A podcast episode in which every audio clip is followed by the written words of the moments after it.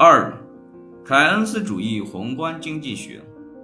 凯恩斯主义经济学是根据约翰·梅纳德·凯恩斯来命名的。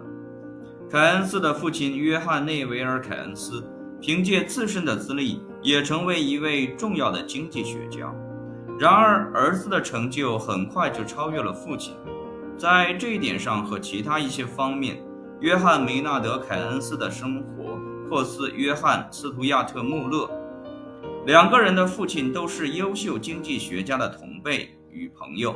詹姆士·穆勒是大卫·李嘉图的朋友，约翰·内维尔·凯恩斯是阿尔弗雷德·马歇尔的朋友。小凯恩斯与小穆勒都接受了特别为知识分子的孩子们提供的高质量的教育。这种教育训练他们天生敏锐的头脑，去开辟新天地，并借助他们的创作力量去说服其他人。穆勒与凯恩斯都否定了父辈们的经济学的政策含义，着手于新的方向。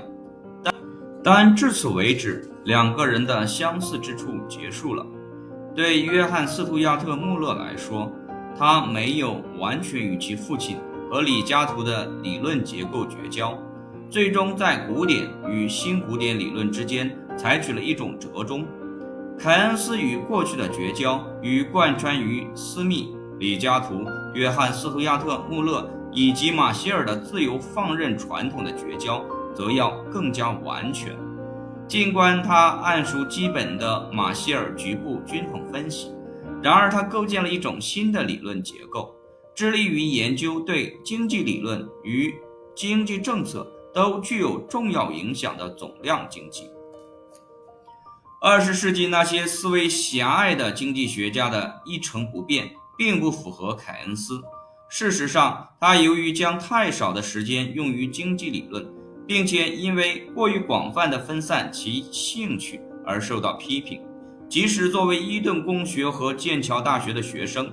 他也显示出兴趣广泛的倾向，因此他以业余艺术爱好者而为人所知。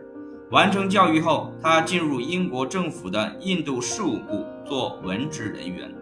在重返剑桥之前，他在那里干了两年。他从未专职做过教师。他对经济政策的持续兴趣使他在一生中担任了很多政府性职务。他积极参与经营性的事务，既是为了自己。也是因为他是国王学院的会计，他的经营能力通过下列事实表现出来：即他的个人净资产从1920年的几乎破产，到1940年他去世时增加到超过200万美元。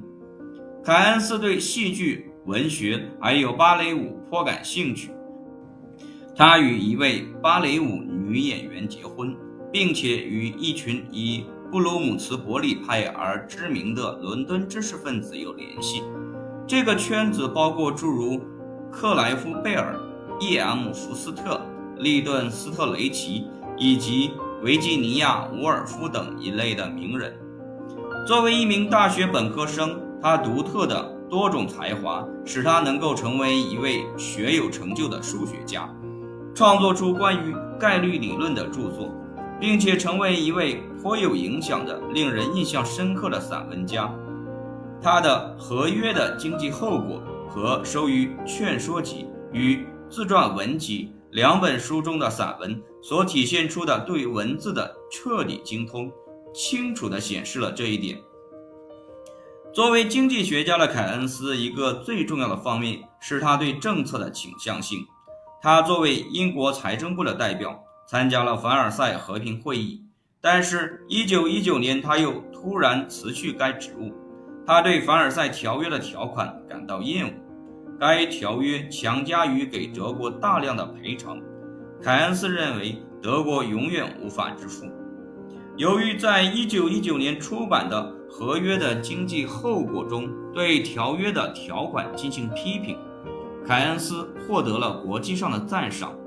一九四零年，他创作了《如何为战争付账》。一九四三年，他向国际货币当局提出了一个被称为“凯恩斯计划”的建议。该建议在第二次世界大战后付诸实施。作为前往布雷顿森林的英国代表团的首脑，他对国际货币基金组织和世界银行的成立起了作用。但是，他对政策和理论的最重要的贡献，包含在他的《通论》（1936 年）一书中。该书创造了现代宏观经济学，并且依然是大学本科宏观经济学大部分所讲授内容的基础。保罗·萨缪尔森反思凯恩斯时代时，捕捉到了它的重要性。他写道：“有一种疾病最初袭击并杀死了大批孤立的南海岛居民部落。通论以这种疾病意想不到的致命性，感染了大多数三十五岁以下的经济学家。”